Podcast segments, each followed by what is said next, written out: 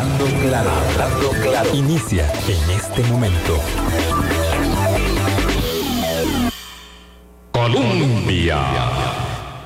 Con un país en sintonía, son en punto las 8 de la mañana. Buenos días, bienvenidas, bienvenidos a nuestra ventana de opinión. Hoy viernes, cierre de semana, mucha, mucha actividad en los rituales de la democracia representativa. Estos son unos días, eh, bueno, para, para una que le gusta seguir, vivir, eh, analizar eh, detenidamente estos acontecimientos.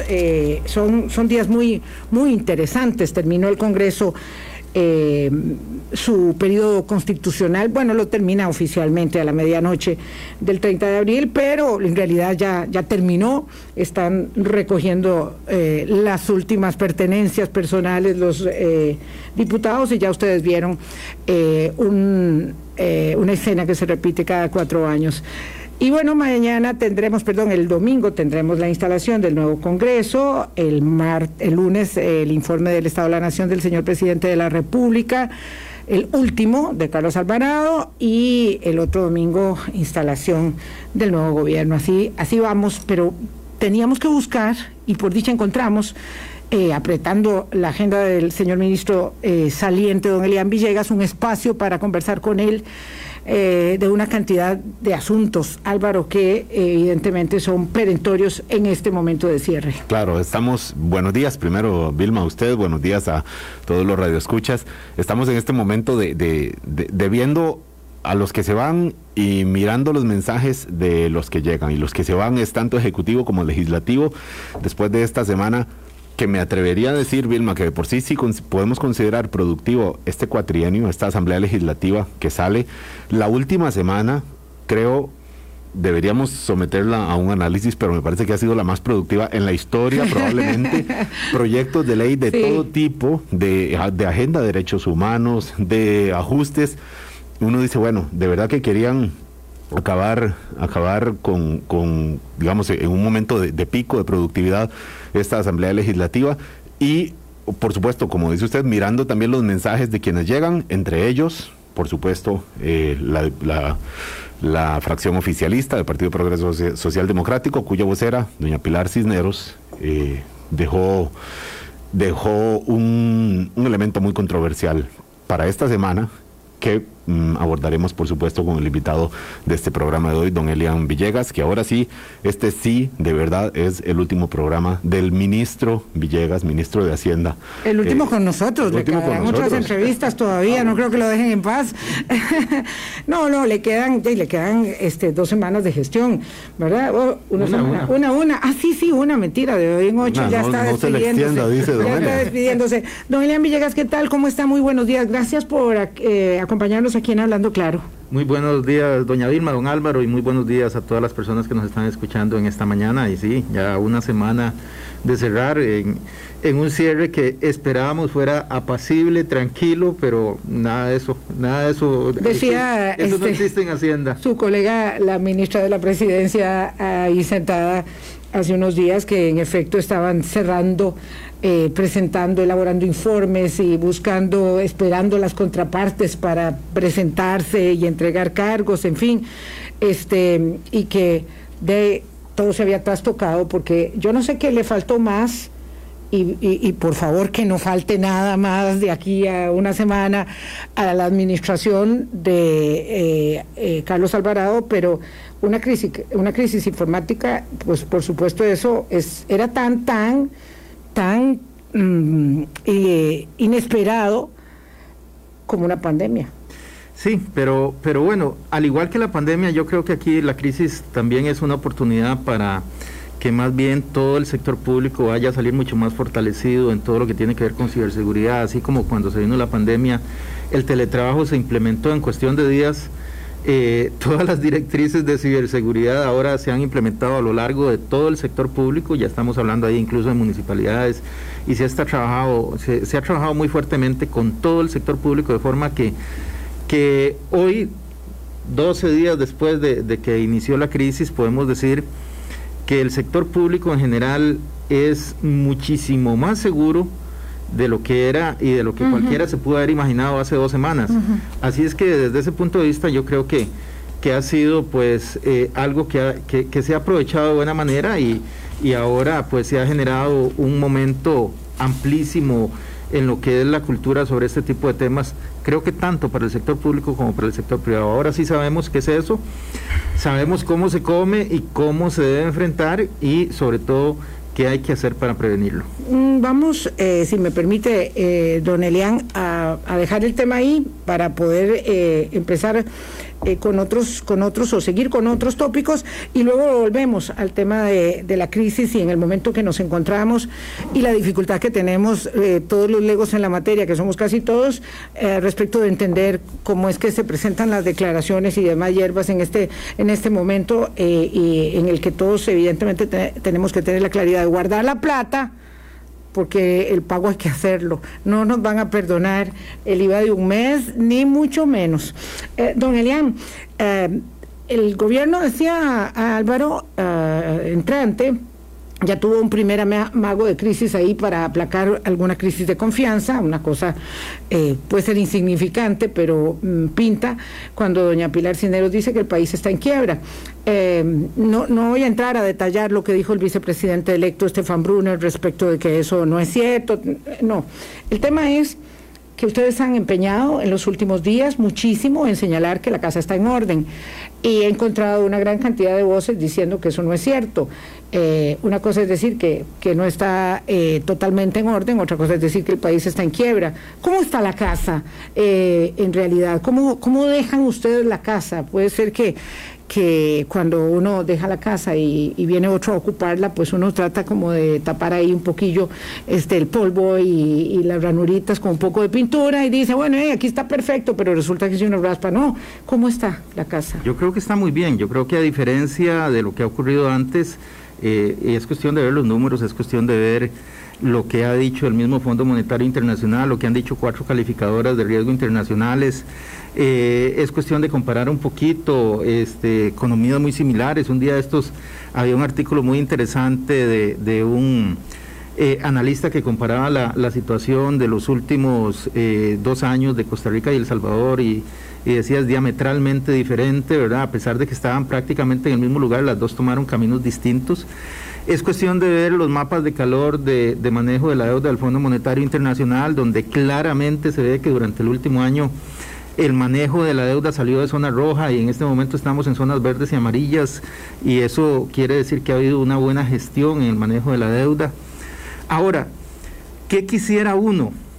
Bueno, uno quisiera que el país no tuviera deuda y uno quisiera que pudiéramos utilizar el presupuesto, eh, el doble para educación y para la parte social y que tuviéramos, eh, ojalá, eh, 3 mil, 4 mil millones para gasto de capital, por supuesto que eso quisiéramos todos, pero no estamos ahí, es decir, hay que entender que la circunstancia del país en este momento es que tenemos que dedicar una cantidad importante a pagar intereses, alrededor de 2 billones de colones al año al pago de intereses, y que hay que amortizar una cantidad importante de deuda todos los años. Entonces, cuando uno oye eh, eh, esos criterios, como lo que externaba doña Pilar el otro día, bueno, eh, probablemente doña Pilar, yo creo que lo dice con toda la buena intención del mundo, pero sí existe un poquito de desconocimiento y tendrá la oportunidad, si se hubiera acercado con nosotros, pero ahora con, todo gusto estoy seguro que las nuevas autoridades del Ministerio de Hacienda le podrán informar claramente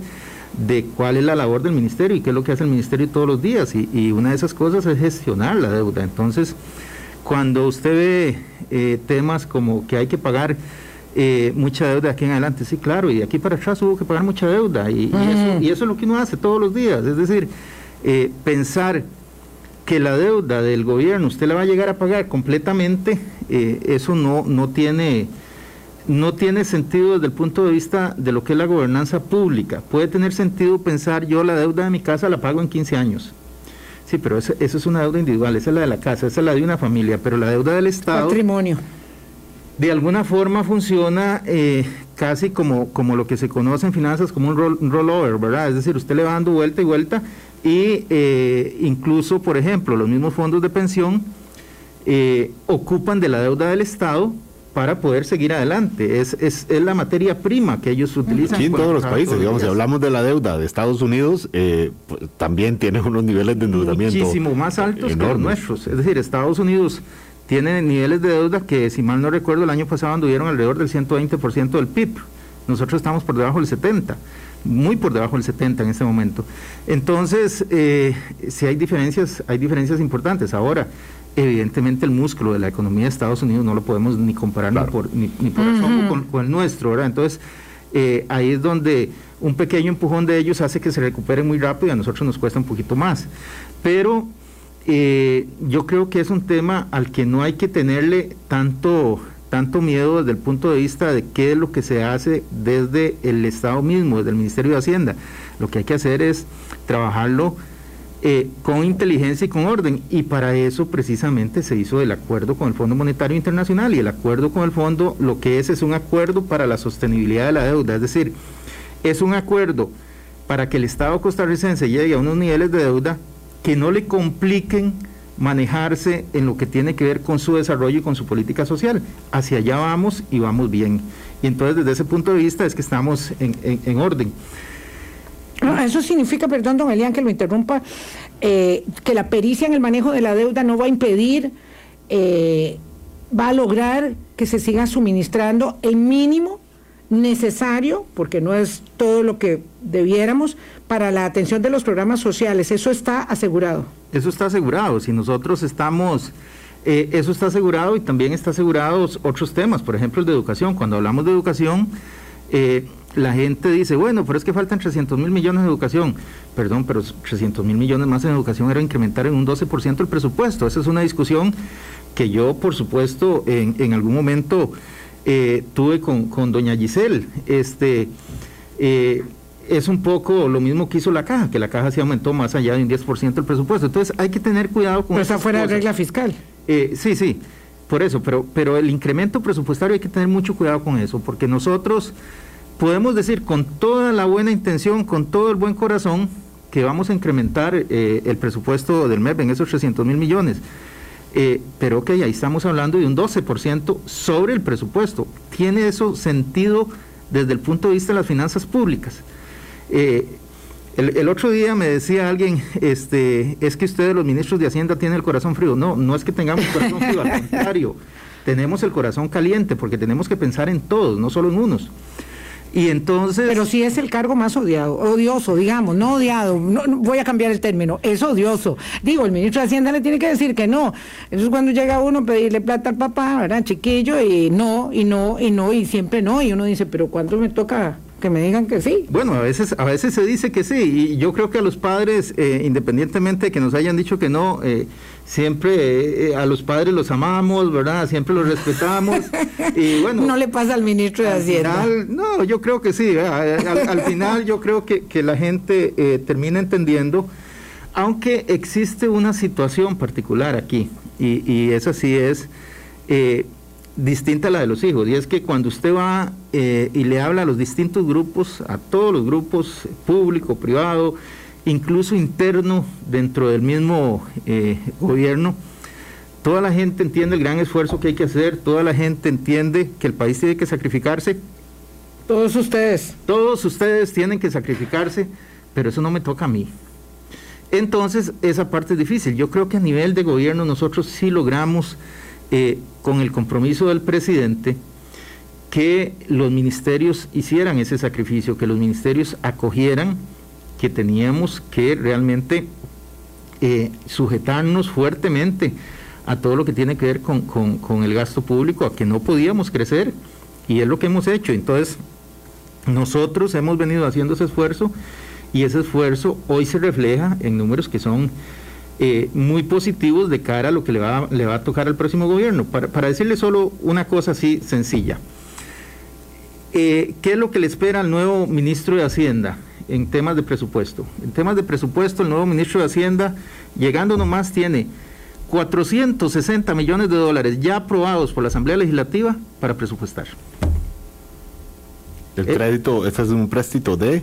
El crédito del Banco Mundial Banco Mundial. y el crédito con la AFD, que es por 150 millones de euros, que incluso si, si, si, la, cotiza- si la cotización euro-dólar sube, ahí se beneficia y eso le sube los 160 millones de dólares que representa en este momento. Pero entonces ya ahí tiene 460 millones de dólares en caja de una vez. Ahí le quedan los 270 millones de dólares del fondo de avales que este año puede gastar 90 para el fondo de avales. Ya están ahí, están presupuestados y están en el Banco Central. Espero que don Novia Costa nos esté escuchando eh, estas buenas noticias. Novia Costa, viceministro de Ingresos de la Administración Alvarado, a quien usted conoce muy bien, don Elian, eh, lo sucederá en el cargo. De modo que ya usted hoy tiene la tranquilidad, porque lo van a anunciar, eh, de saber con quién tiene que, que eh, reunirse para poder este, hacer la transición, porque creo que no deja de ser una preocupación, ¿verdad? Esto de, del interlocutor.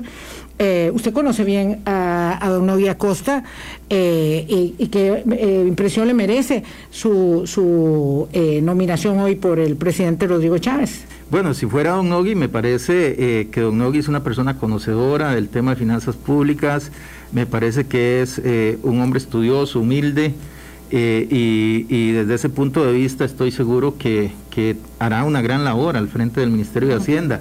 Y, por supuesto que mi deseo es que eh, sea una labor realmente extraordinaria, como el otro día le, le, decía en un mensaje al mismo presidente electo. el deseo de cualquier costarricense demócrata es que el gobierno que viene sea mejor que todos los anteriores no podemos, no podemos desear otra cosa que no sea esa. Eh, porque lo que tenemos que hacer es mejorar sucesivamente la calidad de vida de toda la gente.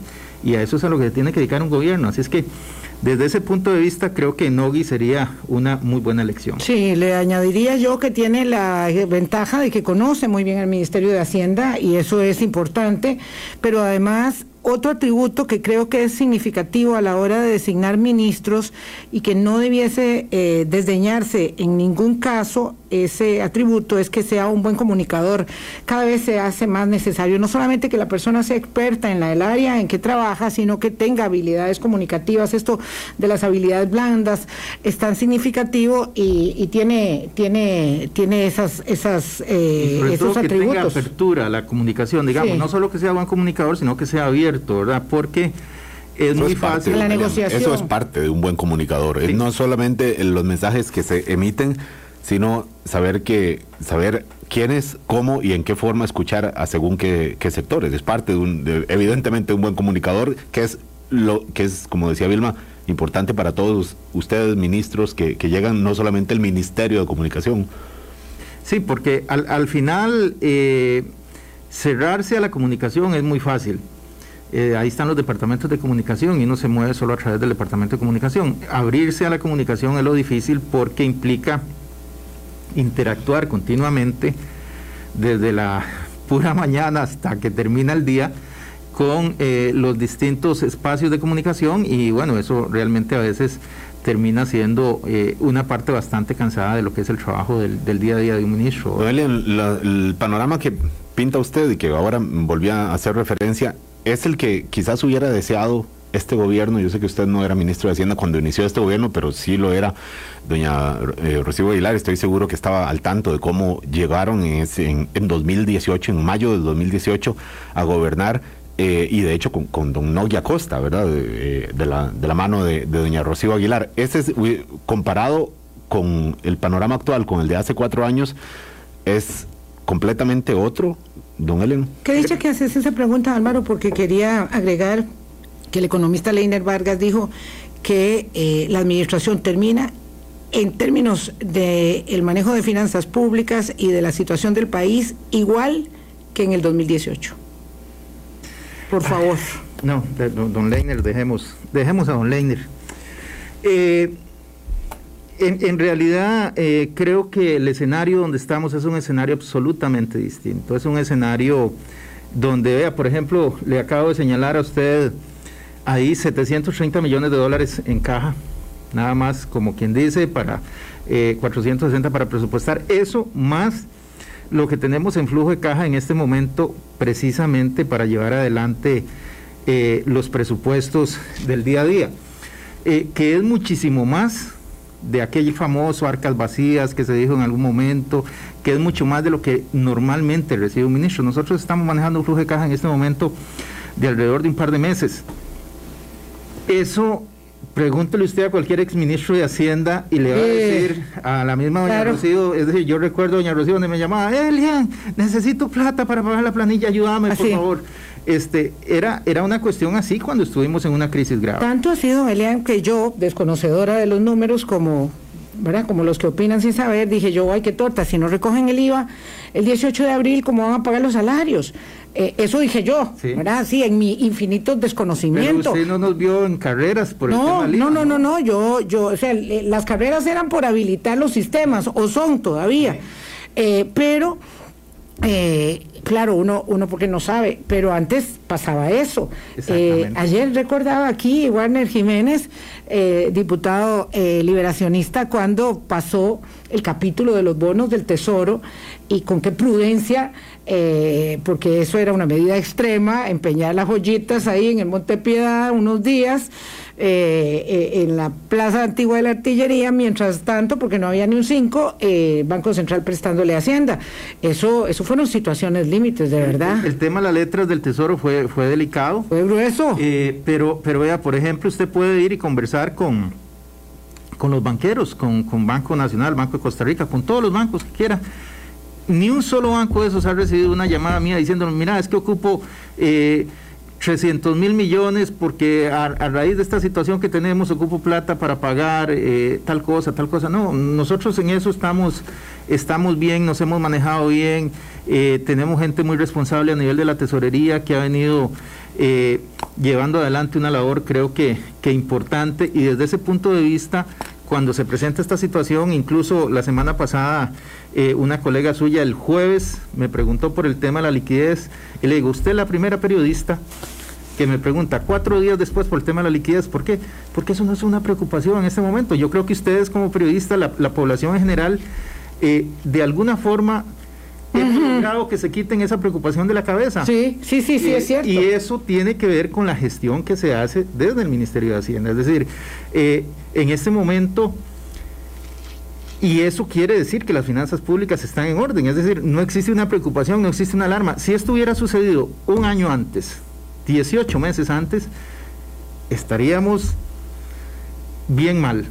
Pero en este momento yo tengo que decirles que gracias a ese finanzas públicas en orden estamos en una situación distinta e incluso el trabajo que hicimos, por ejemplo, con los grandes contribuyentes durante esta semana eh, ha sido muy importante, nos está dando muy buenos resultados y nos permite eh, Han pagado, salir con, adelante. han pagado con este método que, que crearon. Claro. Los que faltaban ya nos pagaron. No solo nos pagaron, sino que los contactamos, hubo una relación con ellos, no, no de tributación a, a contribuyentes, sino de tributación a cliente, un trato Claro. un poco distinto. Eh, ellos muy, muy contentos, más bien diciendo, no, lo que nosotros queremos es pagar, aquí tenemos la plata, y, y eso nos ¿Ah, sí? Sí, llevar a las arcas. son mil, ¿verdad? Son muy pocos. Entonces, eh, eh, de verdad que este país es un- un pe- una pupería. Un Son muy pequeño. pequeñitos.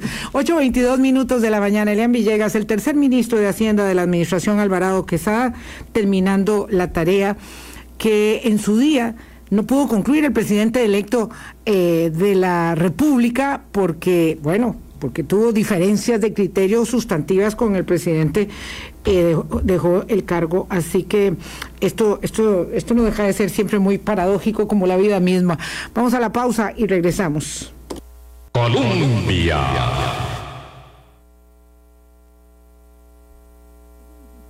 de la mañana. Hoy conversamos con el ministro de Hacienda, Elian Villegas, en el cierre eh, de las actividades del ministerio. Usted llega de tercero a- a- a- de relevo eh, en, la arena. Eh, si fuese béisbol, ese sería el relevo número tres. eh, inesperado absolutamente. Después me di cuenta por las ah, imponderables de la vida que, que había sido candidato considerado desde que doña Rocío se fue. Y bueno, habían asuntos, digamos, de orden político que hicieron al presidente decantarse por un externo. Pero bueno, siempre le tocó al final dejar el Ministerio de, perdón, dejar eh, la comodidad del Instituto Nacional de Seguros para irse ahí al antiguo Banco Anglo. Eh, me imagino que tiene que haber sido una decisión difícil de, tomar.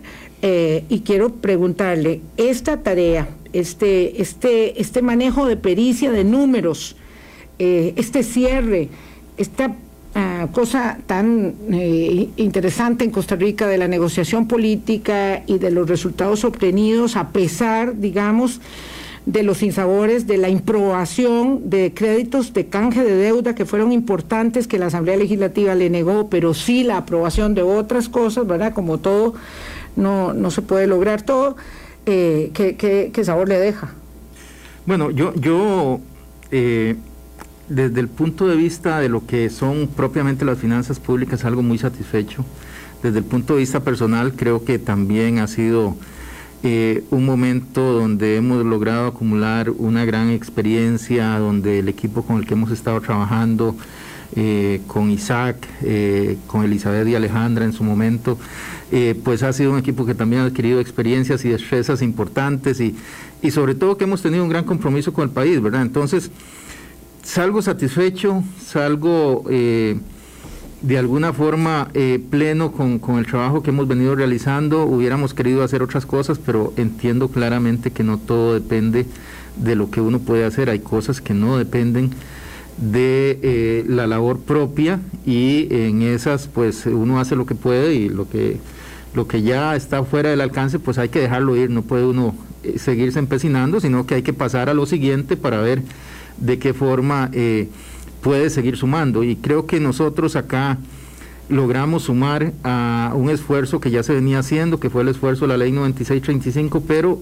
donde hay que... Ley de finanzas públicas. Donde hay que tener claro que esa ley, eh, si usted la dejaba en el papel, es papel muerto. Esa ley había que ejecutarla, esa ley había que implementarla. Cuando nos hablan de regla fiscal y que ya está aprobada la regla fiscal, sí, pero la regla fiscal es como un balón de fútbol. Usted tiene el balón de fútbol en el centro de la cancha, pero tiene que poner gente que sepa cómo patearlo, que sepa cómo llevarlo y que, y que juegue bonito y que anote goles. Eh, de eso se trata la regla fiscal. La regla fiscal hay que implementarla todos los días, hay que manejarse. Y eh, cuando usted dice, bueno, es que ahí está la regla, punto, entonces la regla murió. Eh, desde ese punto de vista, el esfuerzo que hicimos como, como equipo de trabajo a lo largo de estos dos años eh, creo que ha sido eh, significativo y que ha sido también muy satisfactorio para nosotros, porque, eh, y aquí viene la parte bonita, y es que los números nos dicen que todo está bien, así como don Rodolfo. Méndez puede irse satisfecho después de, inaugurar la rotonda de la bandera y, y hacer un simbolismo entre la bandera y su compromiso con el país eh, bueno, nosotros no podemos inaugurar esas cosas, pero, pero los números de, las finanzas públicas nos dicen que estamos cerrando con un eh, superávit primario, es decir, que estamos gastando menos de lo que estamos eh, recogiendo en impuestos, que hemos logrado una contención importante del gasto, que hemos logrado disminuir la evasión tributaria y que por eso entonces va a mejorar la calidad de vida de todos los costarricenses porque vamos a tener más dinero para gastar en las cosas que son realmente de los costarricenses y menos compromiso para estar pagando intereses. Y entonces eso realmente es, algo muy satisfactorio para, para todo el equipo que ha estado trabajando en el Ministerio de Hacienda. Y, por eso eh, yo tengo que decir que, que sí salgo eh, agotado, absolutamente agotado pero eh, con una satisfacción enorme porque creo que a partir del, apoyo eh, del presidente eh, logramos construir algo que para el país es muy beneficioso y, eso es en última instancia lo que uno pretende hacer cuando está en este tipo de cargos. yo sé que, como usted decía, el, el Ministerio de Hacienda es el puesto más, más odioso y y, es difícil que, la gente lo vea uno bonito porque eh, uno está o diciéndole que no al gasto, o diciéndole que ocupa más impuestos, o, un poquito eh, en, esa, en esa parte que, no, es, no es bonita.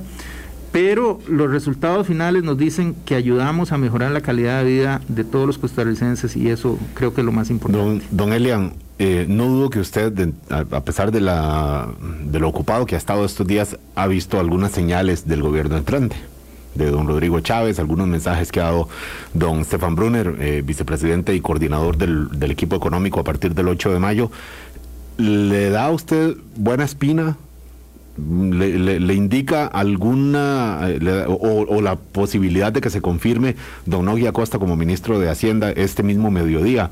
¿Le indica usted que se, seguirá por ese camino que usted considera que es eh, positivo y que, le permite salir eh, cansado pero satisfecho este 8 de mayo, don Elian? existía una situación que yo creo que era el principal riesgo que podría afrontar un nuevo gobierno y era de, que se quisiera echar la regla fiscal abajo. Eh, sin embargo, recordemos cuál es la razón por la que sale don Rodrigo Chávez del gobierno de don Carlos Alvarado. Don Rodrigo Chávez sale diciendo se está debilitando la regla fiscal. Entonces, desde ese punto de vista, yo creo que ahí no hay que esperar más señales. El gobierno de don Rodrigo Chávez va a tener como norte fortalecer la regla fiscal y reducir o por lo menos contener el crecimiento del gasto público. Yo creo que esa es una primera señal y es una señal importantísima y que está ahí no de ahora, sino desde hace dos años. este, en segundo lugar, eh, la otra señal importante creo que la dio don Rodrigo Chávez cuando dijo, me opongo a que disminuyan el impuesto a los combustibles porque eso va a generar un hueco importante en materia de ingresos. Nosotros lo calculamos en 285 mil millones, él hablaba de 250 mil millones, es diferencia, no es significativa, pero creo que el mensaje es claro. El mensaje de él es, eh, vamos a trabajar fuertemente en esta área, hay que fortalecer la parte de ingresos, por lo menos para que no eh, se genere evasión y no haya una reducción de los impuestos. Hay un tercer mensaje que él ha venido dando, que es que eh, no va a generar nuevos impuestos. Yo quiero decirle eh, a toda la gente que eso ya nosotros lo trabajamos en el acuerdo con el Fondo Monetario Internacional en lo que tiene que ver con la aprobación de la primera y la segunda revisión. Ahí se, genera un documento nuevo que es prácticamente una renegociación y todo lo que son las proyecciones, por ejemplo, para superávit primario del 2022, del 2023, son escenarios que se trabajan sin nuevos ingresos. Es decir, eso ya está negociado, ya está trabajado, ya está proyectado. Entonces, a partir de esas tres cosas, yo esperaría, y, bueno, y si se llega realmente a, ratificar o, el nombramiento de don Nogui Acosta, creo que son buenas señales, creo que son señales importantes, porque había un tema adicional a los que usted señalaba sobre don Nogui, eh, y es que don Nogui es un conocedor del sector financiero. Absolutamente. Y él sabe eh, dónde dónde están los buenos y dónde están los no tan buenos y, en qué cosas hay que oírlos y en qué cosas hay que poner oídos sordos. Y entonces eh, creo que todo eso hará que, la gestión desde lo que es el Ministerio de Hacienda sea una buena gestión como la merecemos los costarricenses. Don, don Elian, perdón, nada más, en el mensaje de ayer don Rodrigo Chávez a los diputados electos decía que no más impuestos, pero que sí había que revisar algunas exoneraciones. En la práctica, reducir exoneraciones es aplicar digamos, más el peso, el peso impositivo, evidentemente. Justamente quería apuntar en esa misma dirección porque exoneraciones fue eh, un elemento, digamos, eh, que quedó por fuera de la ley 9635 en el 2018, donde, bueno, se pudo lo que se pudo, eh, y creo que ese fue como un sinsabor, y no haber podido entrar en exoneraciones, también recuerdo con, con, con muchísima claridad al exministro eh, Edgar Ayales, que de Dios goce, eh, planteando este tema como uno de los fundamentales. Ha sido muy difícil para todas las administraciones enfrentarse a los poderes fácticos eh, que no quieren renunciar a exoneraciones eternas. Sí. toda exoneración genera clientela. Clientelismo. Y esos, y esos clientes van y buscan madrinas y padrinos en la Asamblea Legislativa. Algunos de esos clientes tienen madrinas y padrinos grandes y otros más chiquititos, pero todos tienen alguno. Entonces, por ejemplo, eh, nosotros quisimos por medio del proyecto de renta eh, eh, de renta global dual disminuir un poquito la exoneración en renta, era un poquito y fue imposible, ¿verdad? Y esa es la exoneración más grande, es decir, cuando, cuando don Rodrigo menciona un 26%, si mal no recuerdo, ahí hay que considerar que la más grande de todas esas tiene que ver con renta. Hay otra exoneración a la que la inmensa mayoría del pueblo costarricense le quiere entrar desde hace rato, pero que tiene un padrino muy fuerte que es la exoneración a las cooperativas. Dos Pinos, el padrino. Sí, dice. ese padrino mayor. No, Do- Dos Pinos es el beneficiario. Sí, sí, sí. El padrino El que- está el sentado en la Asamblea que Legislativa. controla eh, los padrinos y las madrinas. Sí. Este, y entonces eh, tiene un padrino que dice, no, esto no me lo tocan y aquí no pasa. Y entonces, si usted va a intentar tocar eso, sabe que cualquier cosa choca con pared. Eh, por decirle nada más dos Ese de esas- tipo de cosas que se intentan así entrando nomás. Digo, si le va a entrar a las exoneraciones, don Rodrigo, Es que eh, Por ahí. ojalá y le pueda entrar, ojalá y le pueda entrar y pueda disminuir algunas, pero pero sí decirle que ese camino es difícil sí, sí. y que probablemente por ahí le van a recordar. Esa, esa que- lucha la perdió Rocío Aguilar. y, y nosotros la perdimos también, porque nosotros planteamos eso, la exoneración al salario escolar, la exoneración del impuesto sobre la renta Súper justo, súper justo. Nosotros el proyecto lo planteamos Súper dos justo veces. quitarlo, digo. Dos veces lo planteamos y, y- y- y no, no tuvimos, eh, no hubo posibilidad de avanzar. ¿Por qué? Porque los diputados prefirieron avanzar con, por ejemplo, con, con empleo público, ahí fueron valientes y sí se animaron, pero con salario escolar dijeron no. Y era interesante desde el punto de vista de justicia tributaria y era interesante también desde el punto de vista de ingresos para el Estado. Entonces, Ambos. Sí, ahí, ahí yo creo que probablemente alguien le va a susurrar al presidente electo que recuerde que el camino al infierno está empedrado de buenas intenciones, ¿verdad? Y que eh, esto le puede Y que generar si quiere de huelgas. Y que si quiere huelgas o cómo hace para mantener la fiesta en De paz. nuevo, en el terreno decir no voy a subir impuestos, solo vamos a re- intentar reducir algunas exoneraciones, no es de alguna forma una contradicción, porque en terreno reducir reducir exoneraciones es aumentar el peso No, impositivo. no, No, jamás. no, No, no, dos eso es, es progresismo tributario, es Es- Es, diferente. aumentar el ingreso, pero no es generar un nuevo Claro, pero Exacto. si yo soy ahora o mismo me beneficio de una exoneración, que me la quiten es, eh, es que, me, que me eleven mi, mi- mi carga de impuestos. Así es. Yo, Pues, yo no lo veo práctica. como una carga impositiva, o sea, yo lo veo como, como un avance en justicia tributaria, No, no. porque además es una es un asunto que tienen unos que otros que otros no pueden tener. Nosotros no podemos tener ese ese salario escolar. Yo, yo lo tengo, yo soy funcionario de la Universidad Ah, bueno, de Costa perdón. Rica y, y- Entonces, y eh, estoy. entonces no, no, pague un y sí poquito, le digo, don Vilma, Elian. conozco mucha gente Don del Elian. sector público, del sector público, Sí. que considera justo Sí. Que se, que se elimine esa exoneración de- de- del impuesto de, de- renta sobre salario escolar. Mucha gente, más de lo que uno considera, porque yo creo que hay poco a poco una conciencia de esta justicia tributaria, de decir, eh, pues si ganamos, pues los, los que ganamos más, pues que, que- que paguemos en función de eso, de eso que ganamos, ¿verdad? Pero pe- considera uno que en el sector público eh, hay una conciencia, lo que pasa es que obviamente hay focos mucho más intensos, más con una voz mucho más fuerte, que se oponen mm, directamente a estas cosas, ¿no, Elio? Sí, sí, eh, creo que es, es algo que, que va tomando un poquito más de conciencia en, en la gente. Sin embargo, eh, cuesta mucho a la hora de los balazos, cuando usted llega y se encuentra Claro. esos padrinos y madrinas bien instalados en la Asamblea Legislativa que no lo dejan avanzar. Sí.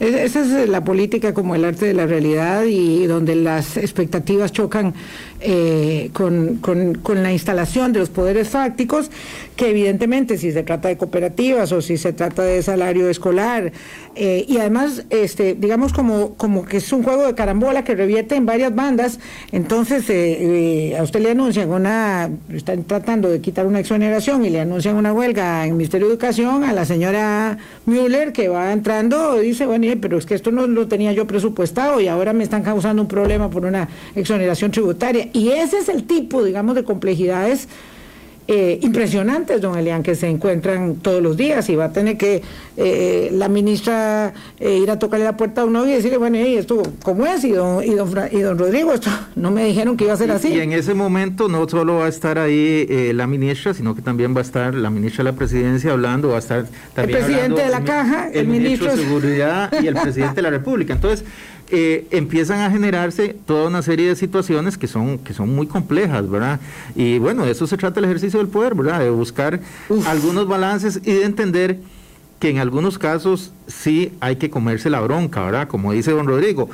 Habrá que ver cuáles se ¿Cuáles puede sí? comer midiendo que algunas las puede perder y que a veces perdiendo se gana. No siempre que uno pierde pierde al 100%. A Claro. veces uno pierde y sale ganancioso. Y creo que eso es algo que tiene que aprender a valorar también. el Son los pe- la, la relatividad de la política, evidentemente. Interesante, claro. eh, recuerdo que en la ley de empleo público el presidente renunció a una cosa que era sustantiva, digamos, desde, el- desde su eh, decálogo de convicciones, que fue aquella cláusula de, de conciencia, de objeción de conciencia, que renunció y le, y le valió repudio de sus diputados, de algunos de sus diputados, eh, pero un repudio terrible, y de otros que no eran de la propia bancada, pero de los propios.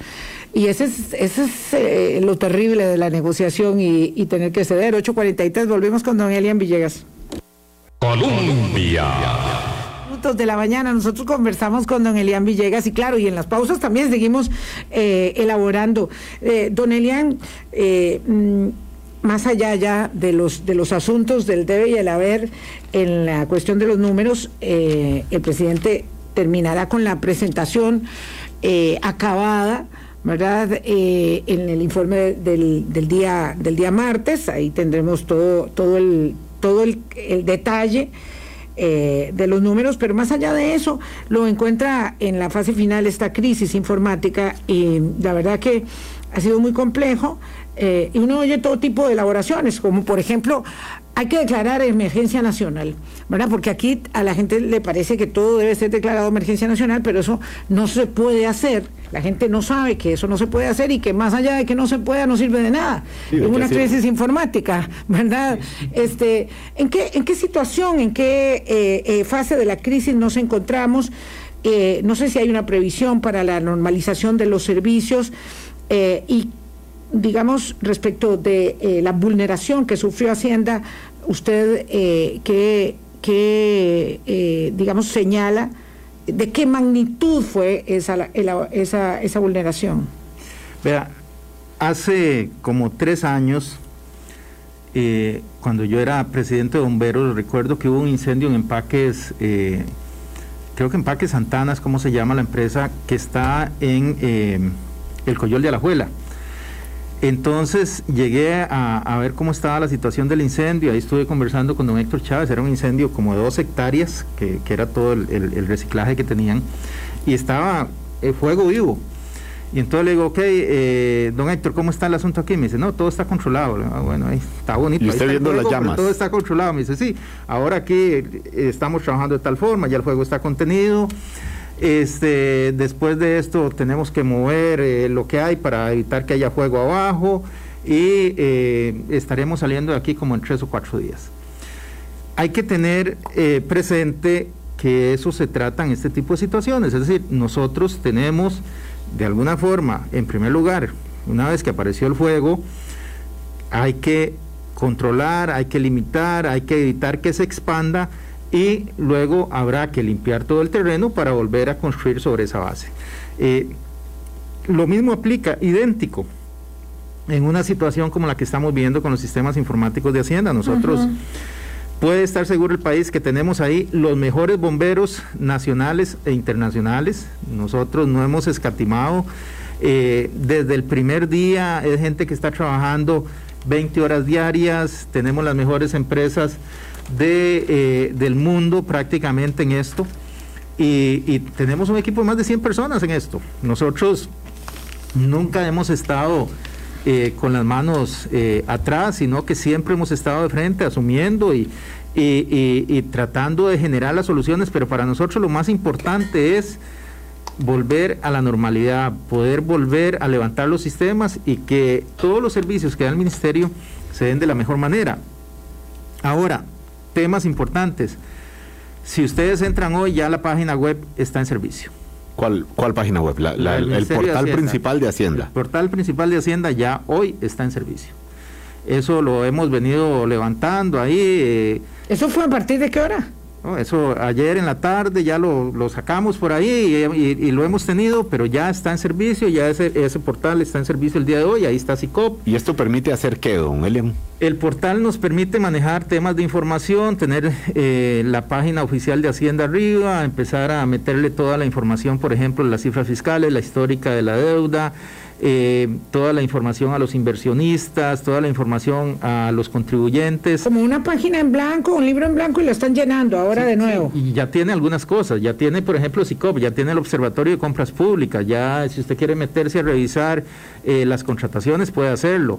Entonces, ya eso está. Ayer eh, y hoy ya le estaremos eh, estamos terminando el desarrollo y el lunes probablemente o durante el fin de semana ya estará trabajando una facilidad que estamos haciendo para las agencias de aduana. Entonces, no es TICA, pero ya es eh, un desarrollo pequeñito que hicimos rápido que les va a facilitar la vida a todo lo que tiene que ver con aduanas. Pero entonces es una vía alternativa que ya pueden usar. Es una vía alternativa. Hemos estado trabajando muy de cerca con ellos. Eh, hubo, fue, fue necesario eh, hacer una modificacióncita al programa que utilizan las agencias de aduanas. Trabajamos con los desarrolladores que, que trabajan con ellos. Eh, entonces, son cosas que hemos estado haciendo. ¿Por qué no las hemos estado contando? Porque necesitamos hacerlas y necesitamos sacarlas. Es decir, a, mí lo que me urge es que estén arriba, que estén funcionando.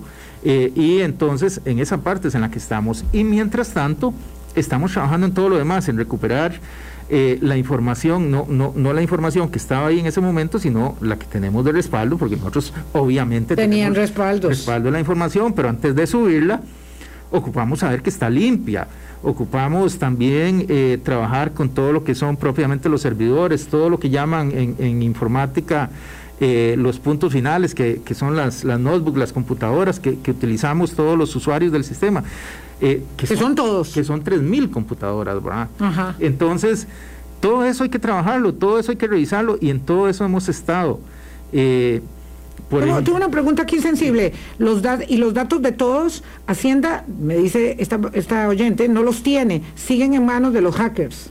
¿Cuáles datos? no sé, le, traslado la pregunta porque no entiendo nada. Supongo que se refiere a los datos que usted, don Elian, eh, admitió que estos datos de carácter histórico que usted hizo referencia, que sí habían sido eh, lo, que señalamos es que podrían estar datos relacionados con el ATV que podrían haber tomado alguna data del ATV, pero hasta ese momento que han hablado, que han liberado, lo que han liberado eh, tiene que ver con información histórica de eh, lo que tiene que ver con la parte del riesgo de aduanas, que es cómo se categoriza el riesgo y cómo se categorizan distintos clientes. Y luego lo que señalamos es que podrían podrían tener información relacionada con las declaraciones que suben los contribuyentes.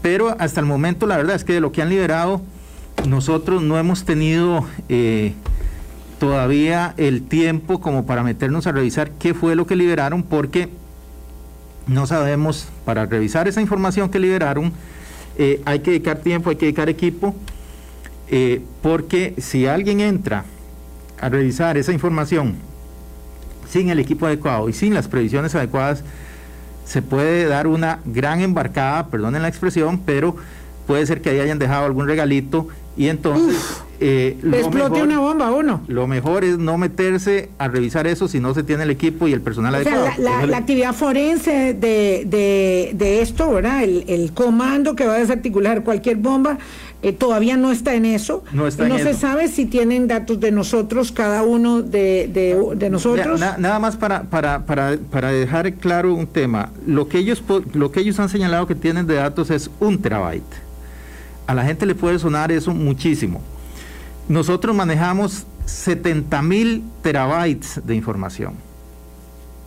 Ok, entonces estamos hablando de una cosa muy pequeñita ahí no está la cuenta corriente. La cuenta corriente es cuánto debe cada persona, eh, cuánto debe cada empresa. Eso no estaba ahí, eso no está comprometido. Ahora, nosotros qué tuvimos que hacer? Tuvimos que bajar todos los sistemas porque tenemos que revisar todos los sistemas. Don Elian, nos fue el tiempo, ya nos queda un minuto para cerrar.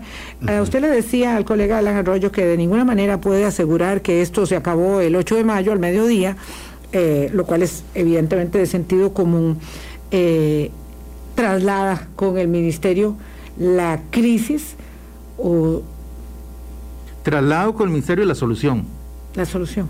Claro, eh, nosotros estamos, eh, eh, como le digo, trabajando en, esta solución desde el, desde el día uno y pues lo que habrá que, conversar es sobre cómo los equipos técnicos están trabajando en esa solución. Es una solución que no pasa por el ministro, que no pasa por el despacho, es una solución técnica y desde ese punto de vista creo yo que debe mantenerse. Muchísimas gracias por eh, haber venido con nosotros eh, este, este viernes, don Elian, y quiero agradecerle públicamente de verdad su, su apertura siempre. Eh, no solamente para atender las entrevistas, sino para evacuar las dudas. Muchas de esas comunicaciones siempre se hacen de manera directa y Don Elia es uno de los jerarcas que le gusta manejar las cosas directamente. Así que yo le quiero agradecer muchísimo eso. No tenía el gusto de conocerlo eh, antes y, y de verdad que, que le agradezco mucho la apertura y la claridad y bueno, y el servicio público. Muchas gracias, doña Vilma, don Álvaro, eh, y muchas gracias a todas las personas que nos han distinguido con la audiencia. Y bueno, gracias a Dios, esto ha sido una oportunidad de servirle a Costa Rica y, y espero haberlo hecho bien. Gracias. Presidente, que disfruten su fin de semana. Primero de mayo, feriado. Recordemos que don Vladimir decía, don Vladimir de la Cruz, que el inicio, del, el origen del, del feriado es la rendición de William Walker. Obviamente el Día del Trabajador también y actividad en la Asamblea Legislativa el día domingo. Volvemos a saludarnos el lunes a las Sí, 8 de la todo mañana. muy bonito, pero que sea feriado domingo y ahí no me, no me hace mucha gracia. no me hace mucha gracia. Y el lunes, obviamente, hablamos de la instalación del nuevo Congreso, Álvaro. Que la pasen muy bien. Chao. Cuídense mucho. Hablando claro, hablando claro. La plataforma de análisis, opinión y autocrítica con Vilma Ibarra.